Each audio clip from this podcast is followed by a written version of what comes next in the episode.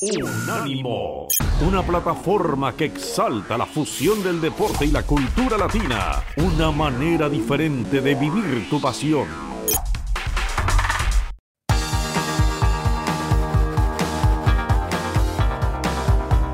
Universo Premier, tu podcast de la Premier League. Con Álvaro Romeo y Leo Bachanian.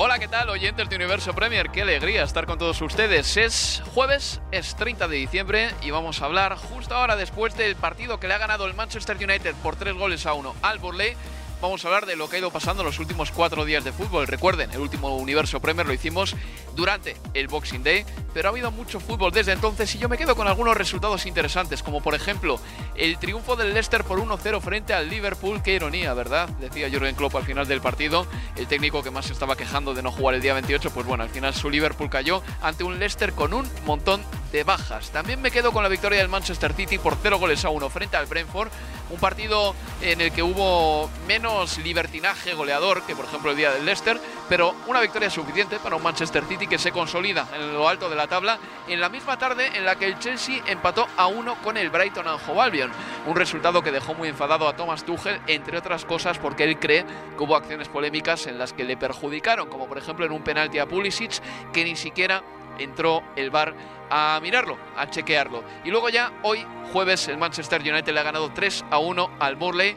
Abría la lata Scott McTominay, marcaba después eh, Ben Mee en propia puerta, Cristiano Ronaldo hacía el tercero, todos estos goles en la primera parte y también en la primera mitad Aaron Lennon anotaba el 3 a 1 definitivo. Luego en la segunda parte ha habido ocasiones para el Burley, no muy claras, pero ocasiones al fin y al cabo.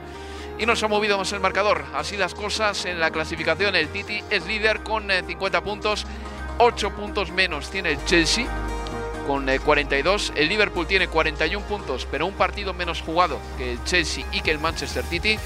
Y por abajo, el Borley descendería, al igual que bajarían también el Newcastle United y el Norwich City. A mi lado tengo para vivir este universo Premier y para hablar de todo lo que ha pasado en Inglaterra a Leo Bachanian. Hola Leo, ¿qué tal? ¿Qué tal? Muy buenas, Álvaro. Bueno, Leo, pues si te parece empezamos hablando eh, de ese Manchester United 3, Borley 1. Un partido que a mí me ha gustado en la primera parte sobre todo un encuentro en el que creo que el Manchester United tampoco ha dado eh, señas de identidad muy claras de tener un nuevo entrenador con un estilo distinto. De hecho, ha sido un partido bastante vintage en la primera parte, en el sentido de que apenas ha habido centro del campo, mucho juego por las bandas, muchos centros y al final, en ese intercambio de golpes, porque el Burnley ha tenido muchas ocasiones en la primera parte, iba a sacar más tajada el equipo que tiene más eh, em, metralla arriba, el Manchester United.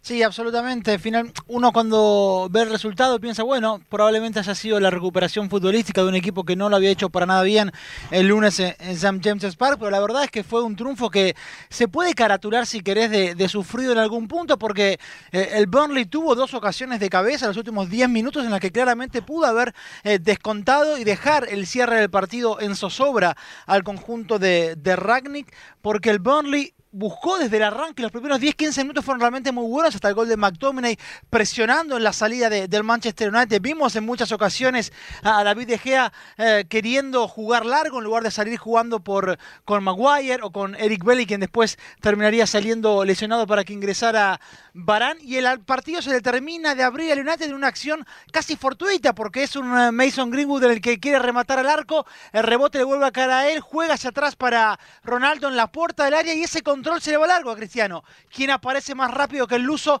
es Scott McTominay, sin duda la figura del equipo y su remate abajo al poste izquierdo de, de Genesis le da la ventaja en el arranque o le da el primero del partido al conjunto de Rangnick y decir, claro, la confianza es evidentemente otra, pero realmente es que la primera parte no merecía el United estar 3-0 como estuvo en un momento hasta antes del cuento de, de, Aaron Lennon. Yo sigo convencido que el sistema todavía necesita más trabajo, este 4-2-2. Eh, pese a que cambiaron seis nombres respecto del equipo que empató en St. James's Park, uno de esos nombres obligado porque Bruno había llegado al límite de, amonestaciones, la realidad es que United volvió a sufrir igual que ante Newcastle, me refiero por el carril central, le corrían a las contras muy rápido porque Matic y, y McTominay estaban demasiado abiertos, porque Greenwood y Sancho tienen que hacer un esfuerzo muy grande para retroceder con los carrileros rivales o con los laterales rivales, de hecho Greenwood termina muy cansado cuando sale ya en la segunda parte eh. Fíjate que el gol de Aaron Lennon es en una recuperación por ese carril central, en un mal control de Bailey, le roba la pelota a Aaron Lennon y después esa diagonal del centro hacia afuera, hacia la derecha, que termina con un remate muy bueno para el descuento parcial del conjunto de, de John Dice. Pero en definitiva me parece que lo que más quería la gente era terminar el año con una victoria y veremos si de aquí al partido con el Wolves, que es ya el 3 de enero, hay margen para, para mejorar. Cuando vamos a los números, estricto, realmente no hay mucho para reclamarle. Eh, a Ragnick son tres triunfos y un empate en Premier. Después hay un empate también por, eh, en el último partido del grupo de, la Champions. Pero me parece que a nivel juego hay mucho. Se espera mucho más de lo que vimos hasta ahora. Varios aspectos en el gol de Aaron Lennon, del que hablaremos después, eh, que manía tienen los centrales de recular últimamente. Incluso en el gol del otro día que le marcan al Liverpool Leicester City, también Virgil van Dijk, en vez de ir a por el delantero, hizo un Thiago Silva y reculó cuando van Dijk es de esos jugadores que tampoco necesita hacer eso porque cuando va por la pelota se la suele llevar también. Sí, sí y me parece que hay... Eh, Harry Maguire ha estado demasiado dubitativo, ha dejado a Lennon también, le ha abierto un poquito de hueco para que disparase con la derecha y es verdad que Lennon ha estado muy astuto para colar el balón, ¿no? Por un resquicio que le han dejado, pero ya te digo que hay una tendencia en los centrales a recular igual para no exponerse, para no quedar en ridículo, que creo que muchas veces se hacen un flaco favor también, porque no queda esto en el debe de un central como un grandísimo error, pero si uno lo piensa, dice, Harry Maguire podía haber hecho algo más para impedir el gol de Aaron Lennon. Nombres que salen ahora a la palestra. El de David De Gea. Ha estado bien en las últimas jornadas, hay que reconocerlo, contra el Newcastle United hizo paradas de mucho mérito, pero una vez más, en el partido contra el Burnley, eh, el Burnley ha sabido sacar precisamente lo peor de David De Gea. En esos corners que también ponía desde los costados, los centrales iban a rematar con todo, Mi, Tarkowski y David De Gea no ha salido en ningún momento y el Burnley estaba a punto de marcar dos goles precisamente porque De Gea no salía. Es verdad que a veces le bloquean a De Gea entre jugadores del Burnley. Pero hoy no fue esa acción, ¿no? No, eh, sobre todo en el remate de Tarkowski no le ha bloqueado nadie. Absolutamente, y es una y es así donde uno espera, ¿no? De un arquero que, que domine hmm. eh, esa zona. Es verdad que muchos equipos sabiendo las dificultades de De Gea o sus dudas en el juego aéreo, suelen meterle mucha gente así rodeándolo, pero es que en ningún momento en esas dos acciones claras, una de Ben y otra de Tarkovsky, de hecho ni siquiera es que se vio a De Gea enojado reclamando que había una obstrucción o una falta de los atacantes rivales o defensores que buscaban el gol en el área de United, por el contrario, De Gea tuvo tiempo de moverse y cierta libertad dentro de esos pocos metros que habían y sin embargo no fue, no atacó ese balón y de haber habido un descuento a falta de dos o tres minutos, bueno, la historia podría haber sido diferente. Dos nombres también que merece la pena, merecen la pena ser mencionados. Cristiano Ronaldo y Aaron Lennon. Me decías tú durante el partido del Leo que estos dos jugadores marcaron en la temporada 2005-2006. Sí, y ahora en la 21-22. Alucinante. Bueno, Cristiano Ronaldo nunca le había marcado un gol al Burle, nunca había jugado contra el Burle en su anterior etapa en Inglaterra. Recordemos que es eh, del 2010 a esta parte cuando el Burley se ha consolidado como un equipo de Premier League, aunque es verdad que en el principios del siglo XX y tal era un equipo con una historia tremenda y que ganó títulos de liga y todo.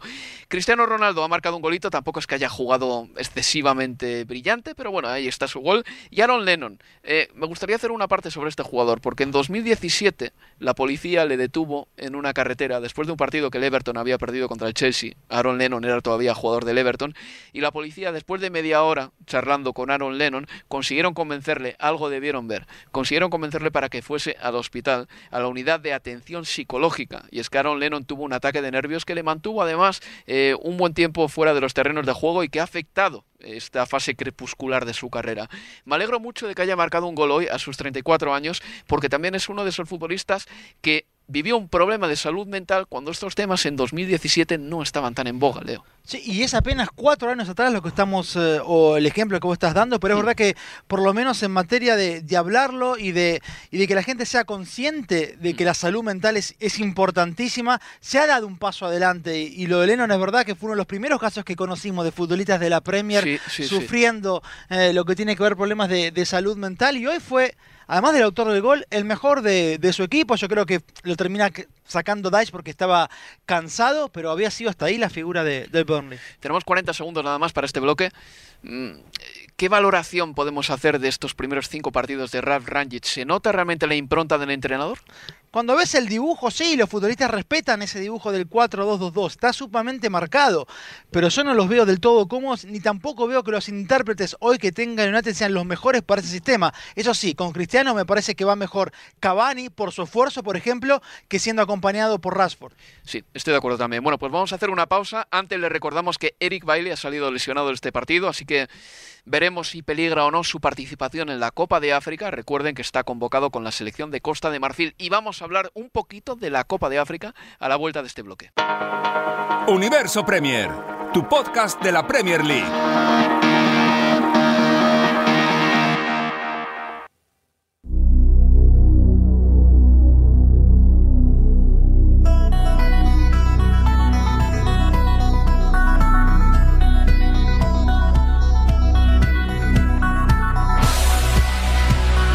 Seguimos en Universo Premier.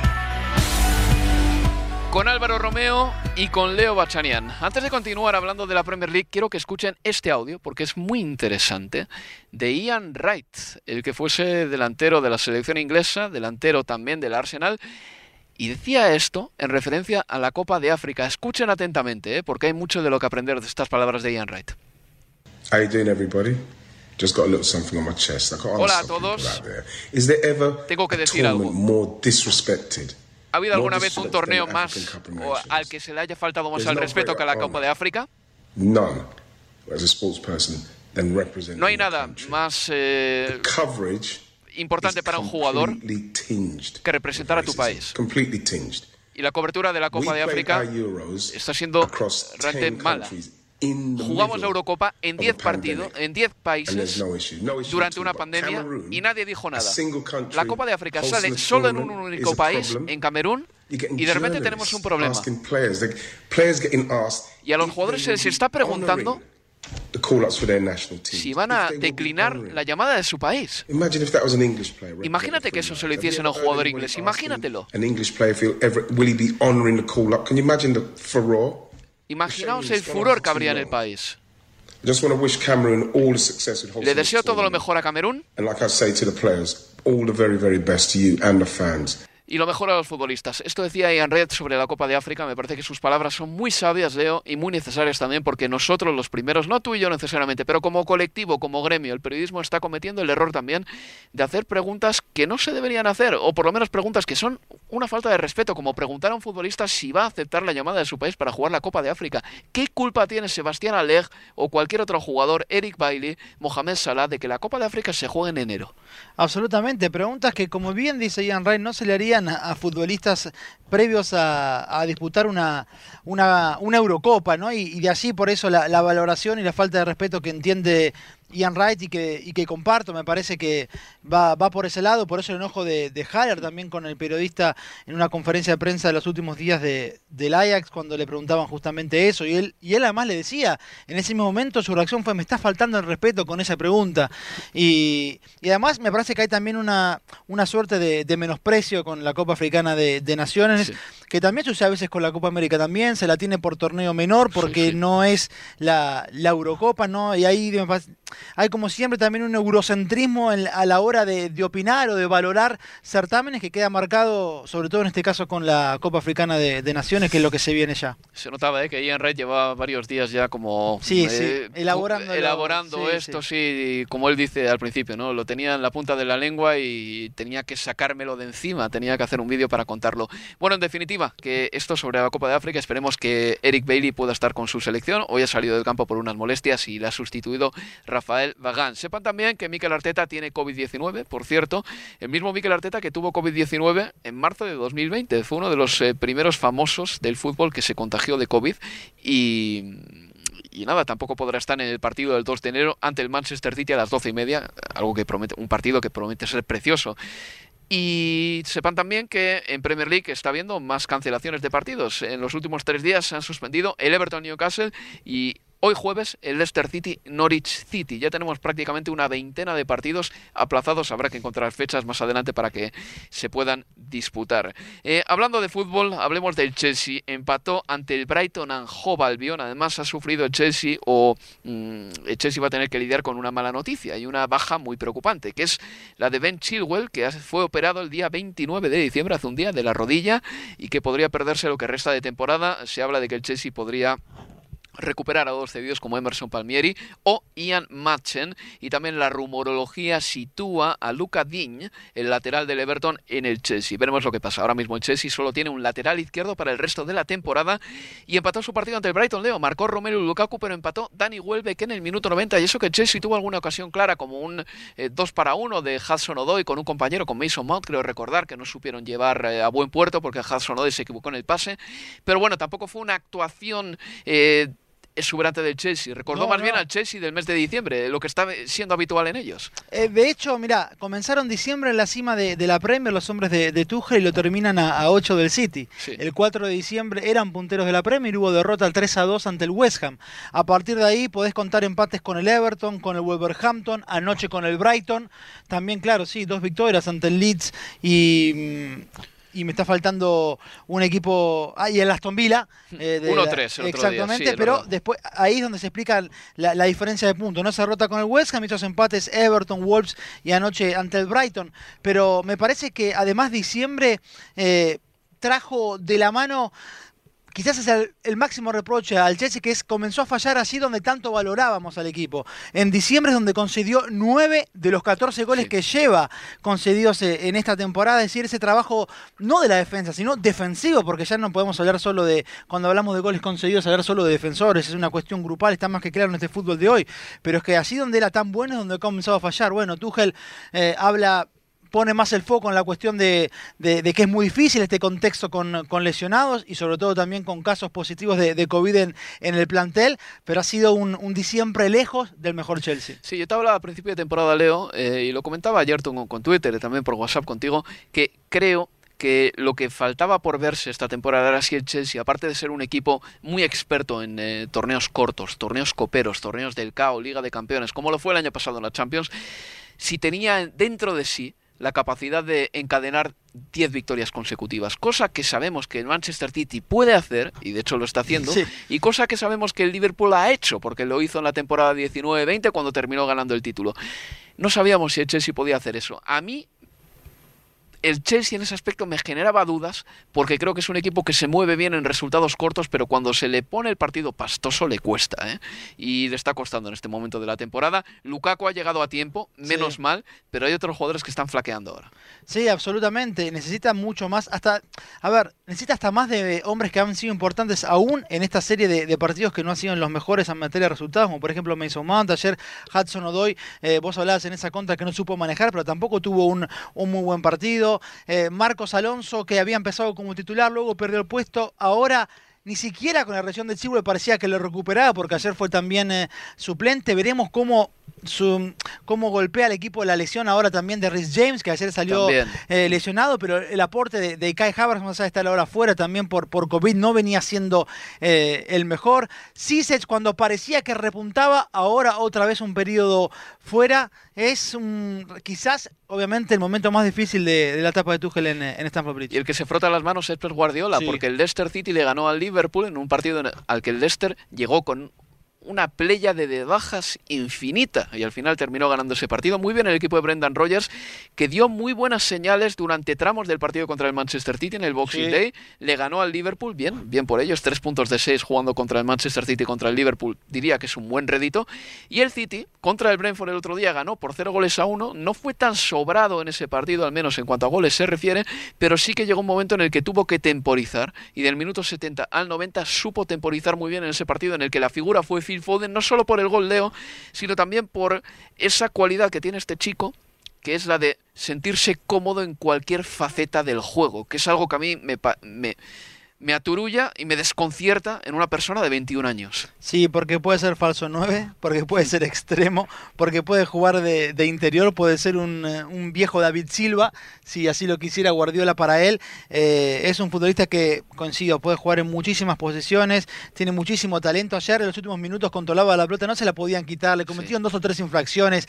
Eh, te saca de quicio, porque es que van patines realmente. Eh, es, es, es, veloz, es inteligente para jugar, tiene gambeta, tiene potrero, no, es, es ojalá que, que, que, bueno, que se mantenga centrado fuera del terreno y que pueda explotar todo un talento que, bueno, lo está mostrando, es, es enorme. Y el que está explotando su talento es Kevin De Bruyne con su asistencia a Phil Foden. En esa, en esa, zona del terreno de juego, Leo, todos sabemos lo que va a hacer Kevin De Bruyne y lo hace bien. ¿eh? Sí, no necesita mirar al área. Él no. la pelota la tiene así dos, tres metros por detrás del vértice derecho del área y es centro con rosca de adentro hacia afuera. En ese envío es mejor que Alexander Arnold, no tengo duda.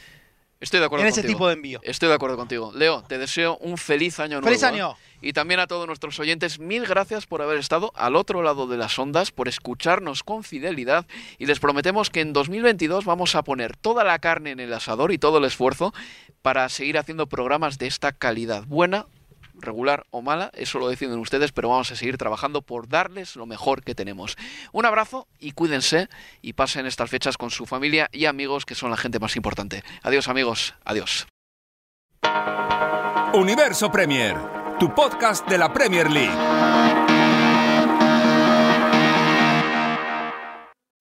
Unánimo, una plataforma que exalta la fusión del deporte y la cultura latina, una manera diferente de vivir tu pasión.